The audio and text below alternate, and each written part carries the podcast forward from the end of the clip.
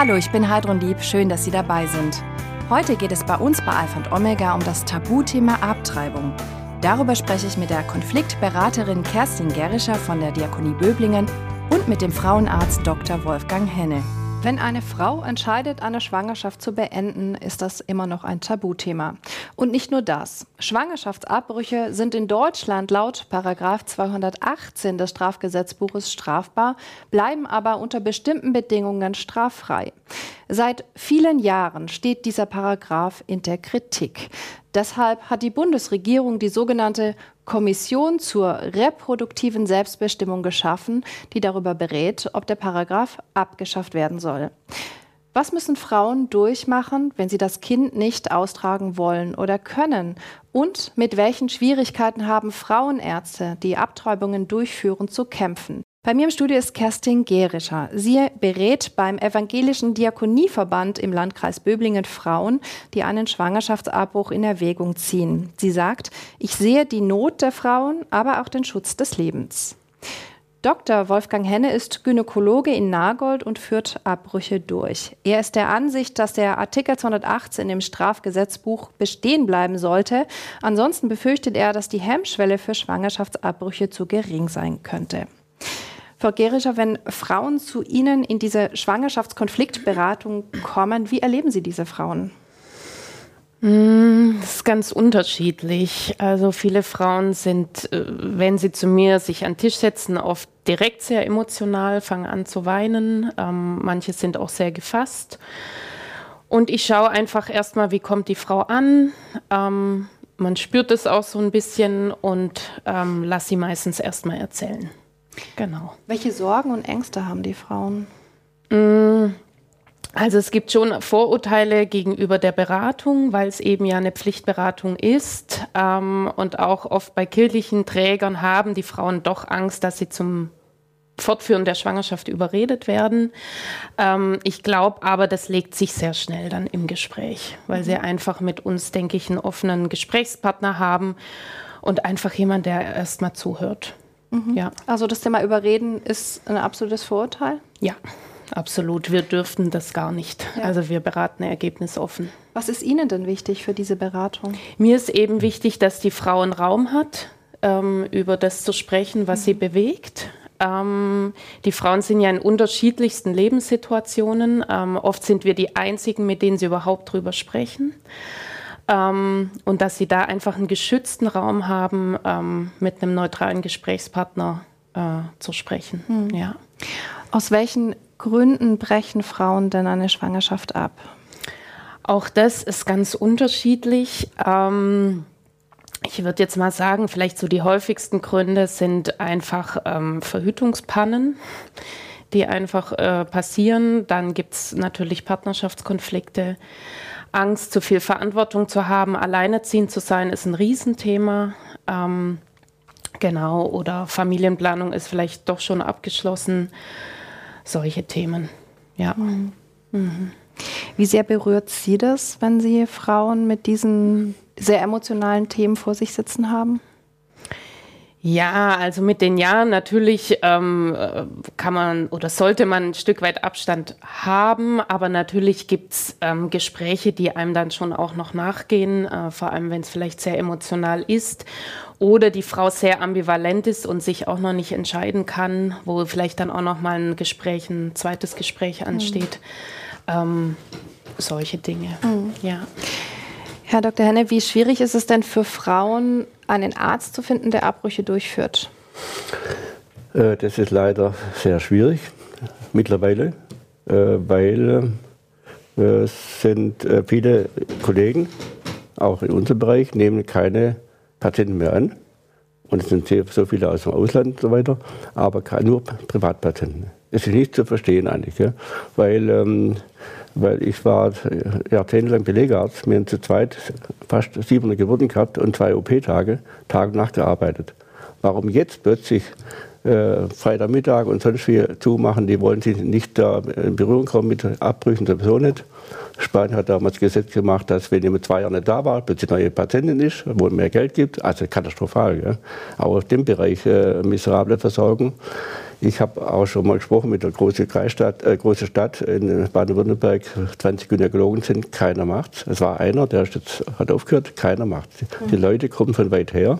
Ich mache natürlich keine Werbung. Ich würde es auch trotz, mhm. nachdem das Verbot weg ist, niemals Werbung machen dafür. Mhm. Weil äh, man ist schon mit der Beleger, äh, Geburtshelfer oder ja. nicht. Ja. Wenn die kommen, dann hilft man, wo es geht. Aber ich bin da immer noch sehr streng. Man weiß nicht, was bei der Beratung alles war, ob nicht doch die eine vielleicht finanzielle Hilfen vielleicht davon abkam. Äh, also ich nehme die Zeit, obwohl man die Zeit eigentlich nicht mehr hat. Mhm. Ja. Und das äh, Schlimmste ist halt, äh, dass es fast alles Ursache ist von schlechter Aufklärung, bis, was die Verhütung betrifft. Ja.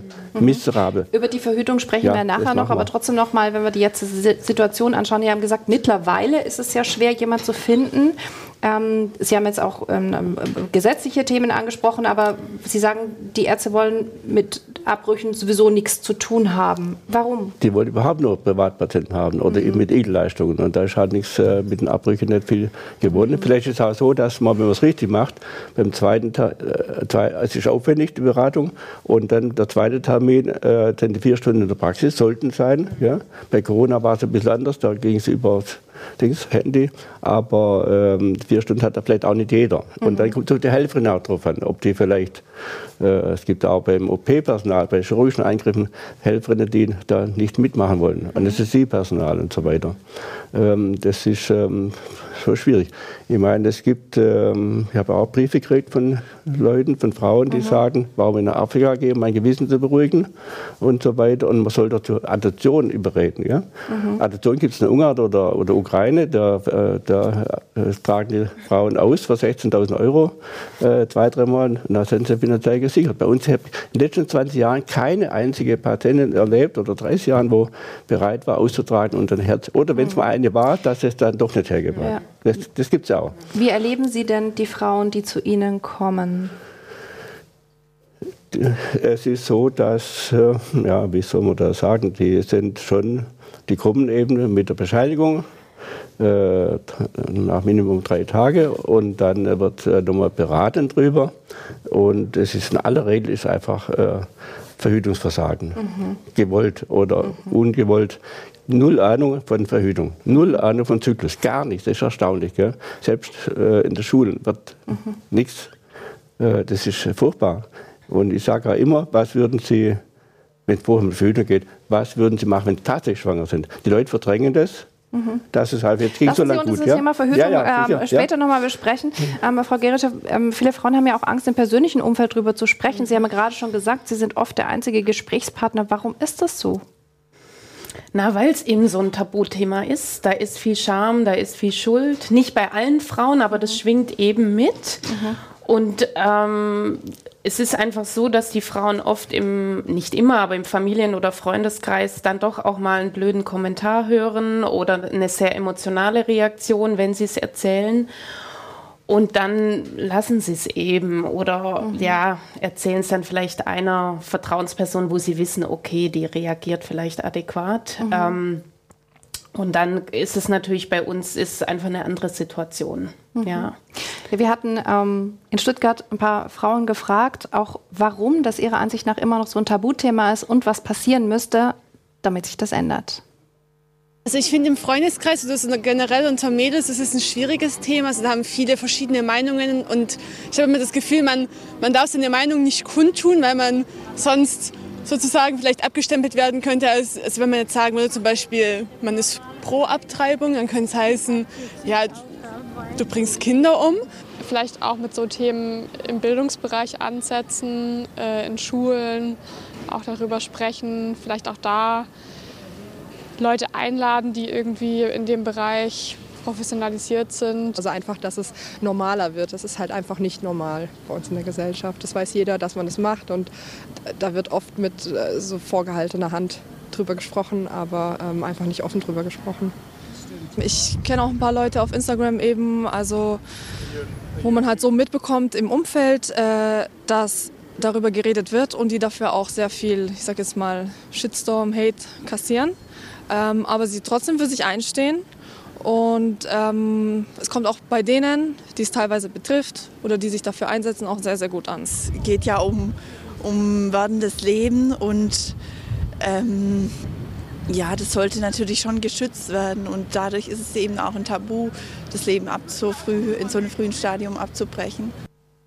Herr Henne, waren das jetzt alles Meinungen, die Sie auch so von den Frauen kennen? Kann man so weitgehend sagen. Es ist so, eine Frau will eigentlich Kinder haben. Ja? Und dann äh, haben sie einen Partner und äh, es wird gar nicht richtig besprochen, ob was ist tatsächlich. Wenn sobald es ist, dann plötzlich der Partner einfach sich zurückzieht. Und das ist natürlich eine üble Situation. Deshalb sage ich immer vorher überlegen, was wäre, wenn. Und mhm. ich selber, wenn beide da sind in der Praxis, immer wieder mal, dass eben ähm, man gefühlt hat, dass die Frau unter Druck steht vom Partner. Ja? Und dann mache ich auch nichts. Dann sagen sie, okay, nochmal nach Hause, mhm. überlegen Sie es gut. Aber unter dieser Drucksituation, das ist ja an sich verboten, dass jemand jemand zwingt äh, mhm. zum Abtreibung. Mhm. Ja. Ich würde gerne nochmal über die rechtliche Situation sprechen. Ich habe es ja eingangs gesagt, der Paragraph 218 steht ja seit langem in der Kritik. Ähm, die Bundesregierung hat eine Kommission ins Leben gerufen, die darüber diskutieren soll, ob man den Paragraphen ähm, abschafft, der eben die Abbrüche unter Strafe stellt, mit diesen äh, Ausnahmen. Ähm, in der Kommission sind Expertinnen und Experten aus den Bereichen Medizin, Ethik, Verfassungsrecht, Familienrecht und öffentliches Recht. Mhm. Was halten Sie denn von der Besetzung der Kommission? Also ich denke, es ist erstmal richtig so, aber wir würden uns natürlich wünschen, dass auch natürlich von den Trägern, das ist natürlich, es muss nicht nur von den kirchlichen Trägern, auch von den anderen, die die Beratung anbieten, dass da Vertreter dabei sind, weil es geht ja letztendlich dann auch um die Beratung. Mhm. Natürlich vorrangig erstmal um den Paragraph 218, aber die Diskussion um die Pflichtberatung mhm. wird ja dann auch kommen. Für Sie ist weiterhin wichtig, dass es die Beratung gibt, egal ob es den Paragraphen weitergibt oder nicht. Warum? Ja, weil wir einfach erleben, dass die Frauen ähm, einfach bei uns ein, einfach die Beratung ihnen gut tut mhm. und sie ähm, doch nach der Beratung auch sagen, oh, das war jetzt richtig gut, auch wenn sie schon entschieden sind, ja. Mhm. Aber ähm, sie konnten einfach noch mal offen drüber sprechen und ähm, ja, ähm, vielleicht auch noch mal meistens steht hinter dem Schwangerschaftskonflikt stehen ja auch noch mal ganz andere Themen ähm, wo wir vielleicht als Beraterinnen auch nochmal drauf eingehen können oder andere Unterstützungsmöglichkeiten oder wenn es ein Paarkonflikt ist, auch den Partner nochmal dazu zu mhm. nehmen. Ähm, und das erleben wir schon als sehr, sehr wichtig. Und ich denke, es ist auch sehr wichtig für die Frauen. Ich meine, das ist eine Lebensentscheidung, einen Abbruch zu machen. Und ähm, äh, es ist schon so, dass wenn die Frauen einfach eine bewusste Entscheidung treffen und vielleicht auch noch mal im Gespräch da eine Unterstützung bekommen, das auch besser verarbeiten können. Hm. Ja. Können Sie noch mal erläutern, ähm, wann ein Abbruch straffrei ist, unter welchen Bedingungen? Genau, also in Deutschland ist es ja so, dass eben diese zwölf Wochen Frist äh, gilt ähm, mit der Beratungsregelung. Das bedeutet, die Frauen landen ja meistens erstmal beim, beim Arzt, beim Frauenarzt, die Schwangerschaft wird bestätigt und dann müssen sie eben zu uns kommen für die Beratung und können dann drei Tage später einen Abbruch vornehmen lassen, wenn sie das wollen, innerhalb dieser ersten zwölf Wochen nach Befruchtung. Genau. Danach geht es nur noch unter bestimmten Bedingungen mit medizinischer Indikation. Dann wird es schwieriger einfach. Genau. Mhm. Ja. Herr Dr. Henne, Sie sind gegen die Abschaffung des Paragraphen, weil Sie befürchten, dass dann die Zahl der Abbrüche insgesamt zunimmt. Glauben Sie denn, dass Frauen sich leichtfertig für so einen Abbruch entscheiden? Nein, das nicht. Aber man muss schon klarstellen, dass es eben psychisch auf Dauer vielleicht Probleme machen kann. Vor allem, wenn dann vielleicht doch mal Kinderwunsch besteht und das nicht so klappt. Mhm. Da ist ja wichtig, die Methode mit, mit Hygiene oder mit Dings. Denn bei Ausschaben kann das Restrisiko, dass ein Schaden entsteht, ohne dass der Doktor Schuld hat, dass eben die Gebärmutter Schaden bekommt und dann vielleicht Probleme kriegt. Und dann kommt das alles wieder hoch nach Jahren vom Abbruch. Also ich, äh, das Gesetz von, von Strafrecht und sonst was, das kann man weglassen. Aber man muss auf jeden Fall die die Beratung muss Pflicht sein. Es gibt ja vielleicht, ich weiß nicht, wie viele Prozent sind, die vielleicht, wenn sie wissen, was für Mittel sie bekommen, ja, von der Krankenkasse und so weiter, dass sie doch noch anders überlegen. Mhm. Problem ist ein bisschen auch, dass viele äh, erst äh, Termin kriegen beim Doktor, äh, nach vier Wochen vielleicht, und da ist die Zeit schon vorangeschritten und dann pressiert es natürlich gewaltig. Ja, dann kommt die noch mehr unter Druck. Und bis zur neunten Woche geht es ja in den neun mit, mit Tabletten.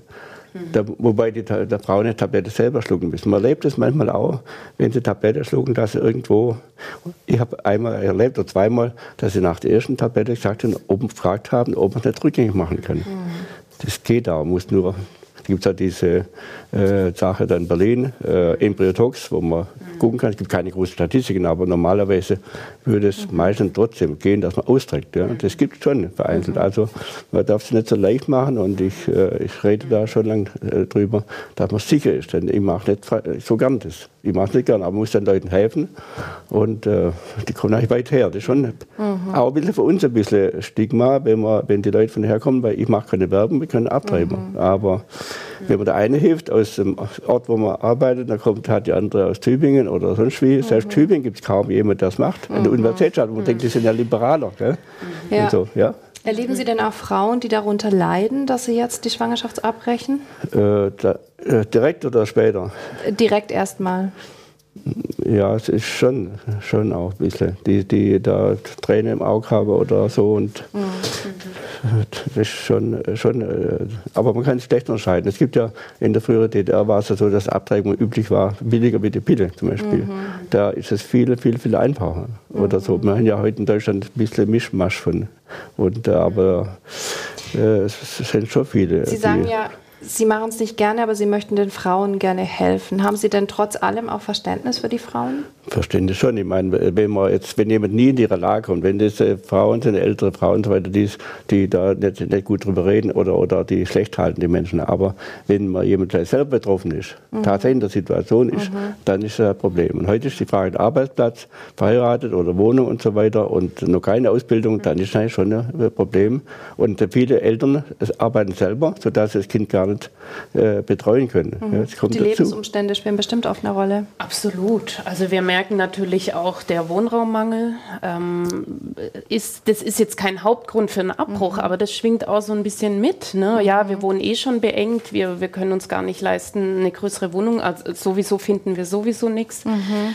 Und ähm, ich wollte auch noch mal einhaken zu dem finanziellen. Ähm, also wir haben eigentlich so gut wie keine Frau, die aus finanziellen Gründen einen Abbruch macht.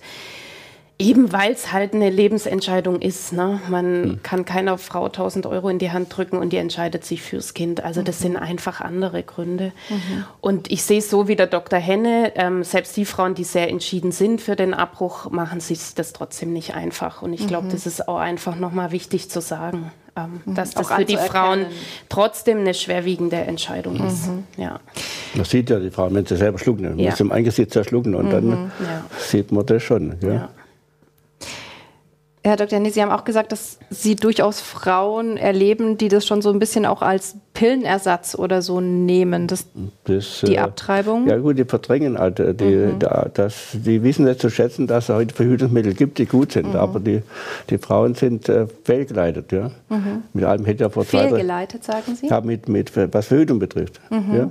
Also ja? Viele, viele wollen ja die Pille nicht mehr nehmen aus Angst vor den Hormonen. Ist die Angst das denn berechtigt? Ja richtig. Das ist ja nicht richtig. In der Schwangerschaftsstillzeit haben wir 60-fach mehr Hormone im Körper. Und für 62 Jahre gibt es die Pille. Und, und Jahrzehnte hat niemand über über, bevor man angefangen hat, niemand äh, geklagt über Stimmungsschwankungen oder Liebedurchstörung, niemand. Heute äh, haben da alle irgendwo, wenn man aufsteht oder sonst wie Arbeit, Corona, alles mögliche, so viele Stimmungsschwankungen, Probleme mit dem Partner, Liebedurchstörung oder Probleme vor der Periode, das haben viele auch ohne.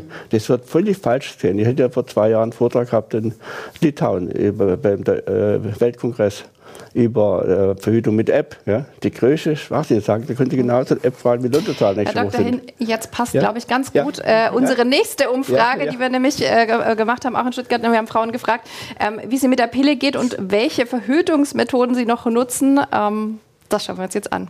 Ich habe mit 15 angefangen, die Pille zu nehmen und habe die dann nach zwei Jahren abgesetzt, ähm, weil es mir einfach nicht gut ging. Also ich hatte wahnsinnige äh, Schwankungen in meinen Gefühlen und in meiner Stimmung und das war ganz, ganz furchtbar.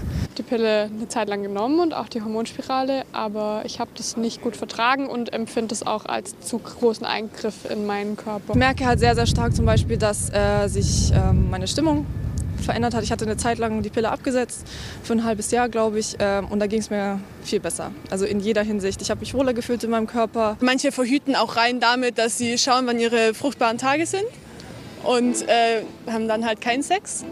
Mit äh, NFP und Kondom. Nur auf eine App würde ich mich jetzt wahrscheinlich nicht verlassen. da äh, wird äh, einmal am Tag die Basaltemperatur gemessen und äh, das trägt man dann ein, beziehungsweise ich habe so ein äh, Gerät, das bleibt, der wird eingeführt wie ein Tampon und dann misst er das automatisch und dann genau überträgt er das. Am Anfang des Films berichten ja die jungen Frauen, dass sie die Hormone nicht richtig ähm, vertragen haben, dass es ihnen ohne die Pille deutlich besser geht. Nehmen Sie denn diese Frauen mit die, diesen Aussagen ernst? Mm, Ja, ich, ich halte die Frauen nicht für dumm, nur die Methode ist dumm, was sie machen. Inzwischen sogar gar keinen Interruptus, man muss sich vorstellen. Bei Kondomen zum Beispiel, man es sehr gut anwendet, äh, versagen wurde 2 auf 100 pro Jahr. Wenn die Normalverbraucher sind 8 auf 100. Das, äh, die denken, das Kondom, aber nicht reißt, wäre sicher. Das stimmt halt nicht. Ja.